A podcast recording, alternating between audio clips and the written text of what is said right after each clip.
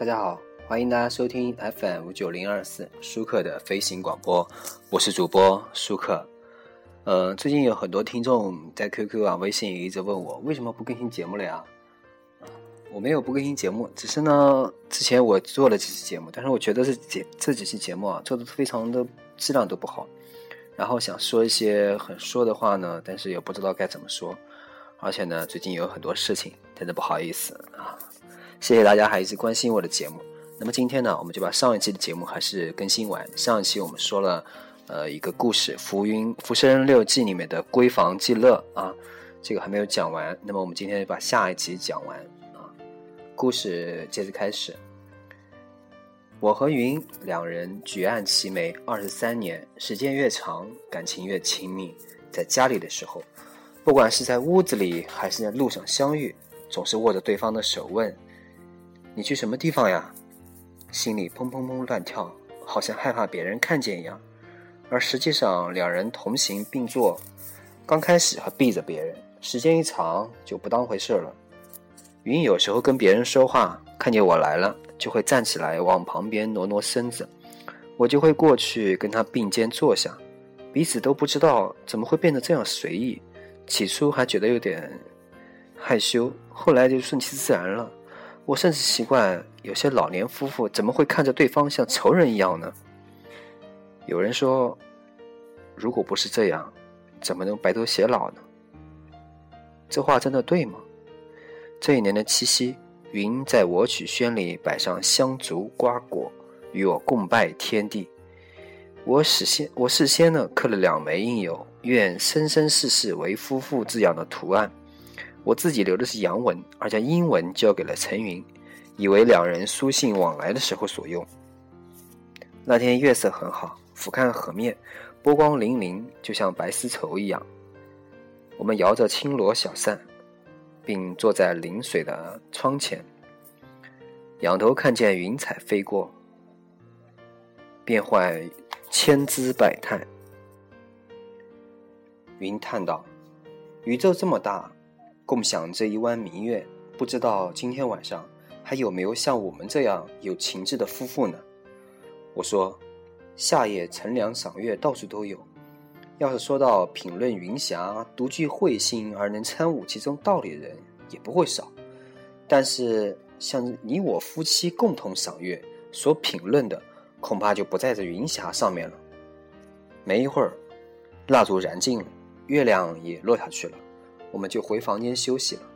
七月十五俗称鬼节，云准备了一些酒菜，打算晚上的时候邀约畅饮。到了入夜时分，却突然阴云密布。云闷闷不乐地说：“我们要是能够白头偕老的时候，明月应当出来呀。”我也觉得意兴阑珊。四顾之下，只见对岸万点萤火明灭闪烁，散落在柳岸聊者之间。我便和云连句解闷，结果连了两韵之后，都越连越没章法，奇思怪想，信口胡说。云笑的眼泪都出来了，最后倒在我身上。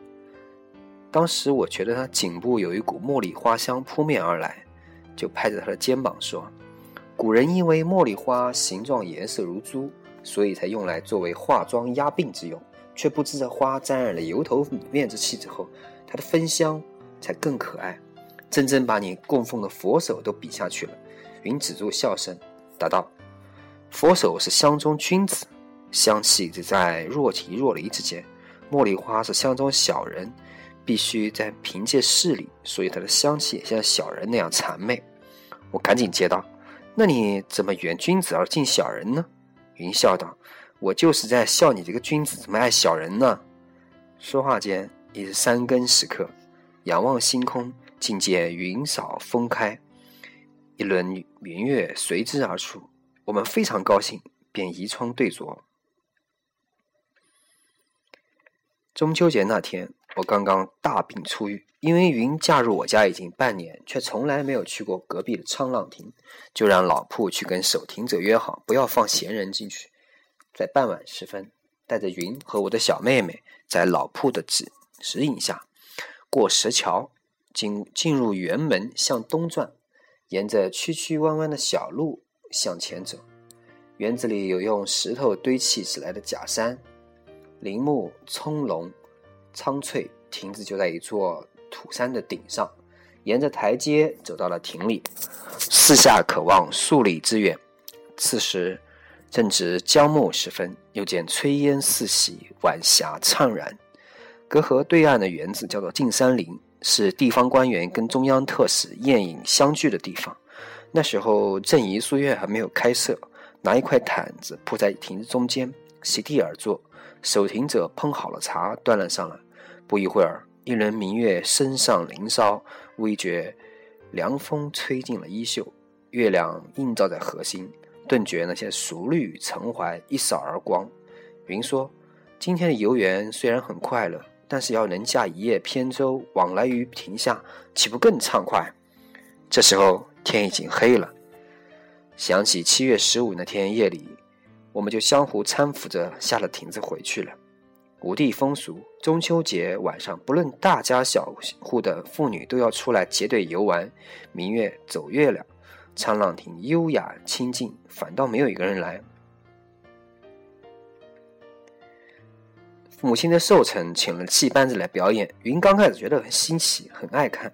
父亲向来没有什么忌讳，点了惨别几出戏。老演员表演逼真，观者无不动情。我透过帘子看见云突然起身离去，很久都不出来，便进去探视。只见云一人用手支着下巴，独坐在镜窗面旁边。我问道：“怎么这么不高兴呀？”云答道。看戏原是为了陶冶性情，今天的戏却只让人肝肠寸断呢。云去扫墓的时候，见地下的小乱石有类似青苔的花纹，斑驳可爱，就指给我看，说用这样的石头做假山，比宣州的白石显得更有古趣呢。我叹道：“像这么好看的石头，恐怕很难拾到多少了。”而旁边的黄二姑听了，说。嫂子，如果真喜欢这石头，我给你十些。说着，便向守坟的人借了一条麻袋，每十一块。我说好，就收起来。我说不好，就扔掉。没有多一会儿，他就满脸汗津津的拽着麻袋回来了。再时，我就没力气拿了。一边捡一边接着说：“听说山中果子收获的时候，一定要借助猴子的力量。原来真是这么回事儿啊！”王二姑恼怒的搓起石子，做出要给云喝养的样子。我横在中间挡住了她，责备云说：“人家为你辛苦，你还说这样的话，难怪二妹妹会生气呢。”云刚嫁过来的时候不怎么说话，只喜欢听我议论，我逗她开心，就像用细草逗蟋蟀一样。后来她也渐渐会发出些议论。云每天擦饭吃饭啊，必用茶水泡着吃啊，这也就是日本非常流行的茶泡饭了。喜欢吃芥卤乳腐，吴地俗称呢臭豆腐。喜欢吃虾卤瓜，这两样是我平生最讨厌的，所以我就逗他说：狗没有胃，它喜欢吃吃粪，因为它不知道脏臭。枪狼啊，团粪化为蚕，是因为它想到远处高翔。那么你是狗呢，还是蚕呢？云说：“我爱吃腐乳，是因为它便宜又可配粥饭。小时候吃惯了的，现在到你家，虽然也是像是枪兰化痰，但是还喜欢吃它，也是不忘本的意思。只是喜欢卤瓜，是到你家以后尝到的。”我说：“那你是把我家当狗洞了？”云非常窘迫，勉强辩解说：“粪便家家都有，只在吃与不吃的分别。你喜欢吃蒜，我也勉强陪着你吃；臭豆腐不敢勉强你吃，卤瓜则可以。”捏着鼻子尝一点，吃了就知道它它多么美味了。就像无言的钟离春一样，相貌丑陋却品德高尚。我笑着说：“你想让我做狗呀？”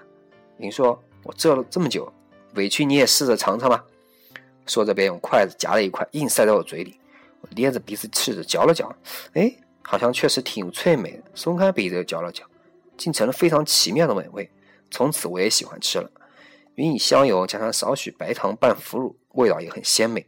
把卤瓜炸烂拌腐乳，起名叫双星酱，嗯，味道很鲜妙。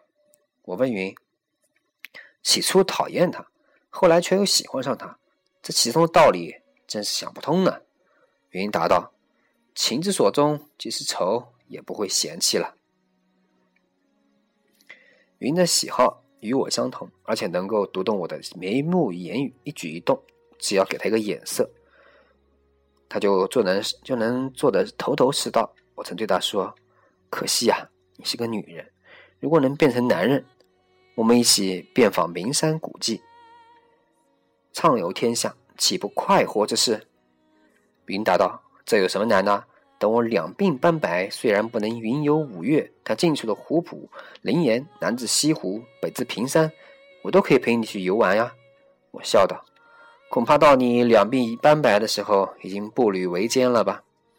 云也笑道：“这一辈子如果不能，那就下辈子吧。”我说：“下辈子你来做男子，我再化为女子跟随你。”他说：“那必得不忘记此生，才觉有趣呢。”我笑着说。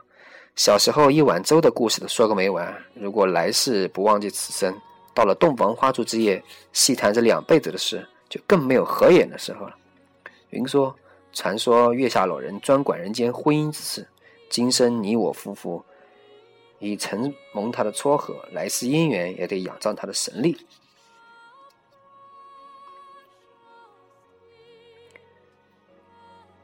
当时正值七月。新居绿树成荫，并且时有凉风从水面吹来，群蝉鸣叫，颇觉下去。后来为请别人买来梨花，种在我们篱笆旁边。九月菊花盛开的时候，何云来住了几十天，母亲也很高兴的来观赏。大家一边吃着螃蟹，一边欣赏菊花，从早到晚都不会觉得累。我们在外面游玩，而云。而云在家里，朋友们邀请我去插花布置，因此呢，得了很多盛事。回到家中以后啊，我形象的向云描述一番，云称赞不已。云说：“可惜我不是男子，不能去呀。”我说：“戴上我的帽子，穿上我的衣裳，就可以扮成男的啦。”于是就将云的头发编起，再稍将眉毛描描浓，然后戴上帽子，虽然微露边这个鬓角，但还能够掩饰。穿上我的衣服以后，长出一寸多了，就在腰间折起来缝上，然后再套上马褂遮挡。云问道：“脚怎么办呢？”我说：“外边有卖蝴蝶机的，各种大小都有，很容易买到，而且早晚可做拖鞋之用，岂不一举两得？”云听后便转忧为喜。晚饭过后，云打扮好了，便模仿男人姿态，拱手阔步练习了好大一会儿。忽然又变卦说：“我还是不去了。”要是被人家识破，就太不方便了，而且父母知道了也不好。我怂恿他说：“哎，庙中管事的那些人，谁不知道我脾气？即使认出来，也不过一笑置之罢了。母亲现在九妹夫家，咱们偷偷去，偷偷回，他们怎么会知道呢？”云顾叫顾镜自造，忍不住大笑不已。我挽着他的胳膊，悄悄地出了门，在庙里游逛了个遍，没有人认出她是女子。有问是谁的，我说这是我表弟。云也只是拱手为礼。后来到了一个地方，有一个妇人和一个幼女在宝座后坐着，是杨姓管事的家眷。云跑过去想问候，身子一侧，便不自觉地拍了了妇人肩膀。旁边的仆役们站起来，生气地说：“你是谁家的小子？怎么这么没规矩啊？”我赶紧上前找词遮掩。云见势不妙，便脱掉帽子，翘起脚尖，对众人说：“我也是女的呀。”大家面面相觑，都非常惊讶。但马上又转怒为欢，留我俩吃了点茶点，还特意换轿子将云送回家。好，感谢大家收听本期舒克的飞行广播，我是主播舒克。今天把这一期闺房记了讲完了，谢谢大家一直的等候，也谢谢大家关心我。